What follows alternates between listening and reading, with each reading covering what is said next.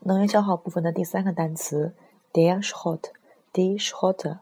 那之所以会选择 Schrott 这个单词进入我们能源消耗部分的 list 呢，是因为刚好在编这本书的时候，我读到了一篇文章，那里面就讲说德国人在日常生活里呢，有越来会产生越来越多的这种废旧金属垃圾，比如说旧的不再使用的手机啊，或者是一些废旧的一些家用电器。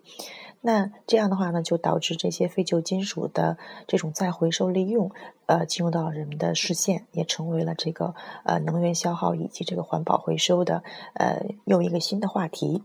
所以我们会选择是 “hot” 这个单词。它的德文解释呢是 “metallgegenstand”，“die nicht mehr zu gebrauchen sind”，也就是不再会被使用到的一些金属物品。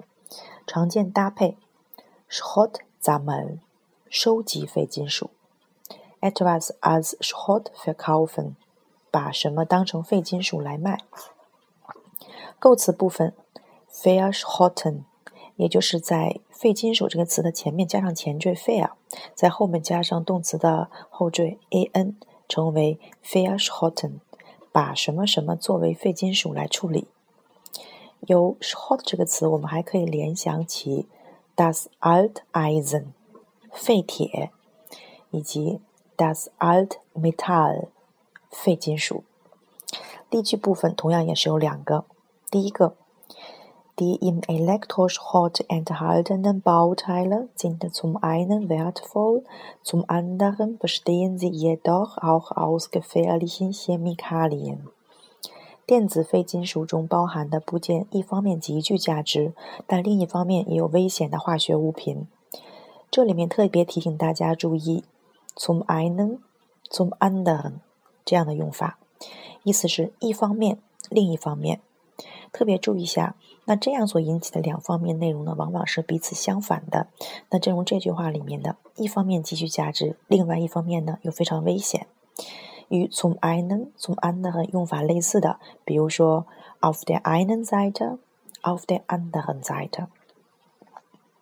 好，那我们下面继续看一下下一句话。Durch die sachgemäße Trennung des Metallschrotts leistet man einen wichtigen Beitrag zum Umweltschutz, da das Recyclingverfahren im Vergleich zur Neuherstellung der Metallprodukte deutlich energiesparender ist. 对金属废料进行合理的区分，会对环境保护起到重要促进作用，因为回收与重新生产金属产品相比，明显更节能。 这里有一个重要用法是 einen wichtigen Beitrag zu etwas leisten，对某事产生重要的一个贡献。它类似的用法呢是 beitragen zu，当然 zu 的后面要加第三个，你学会了吗？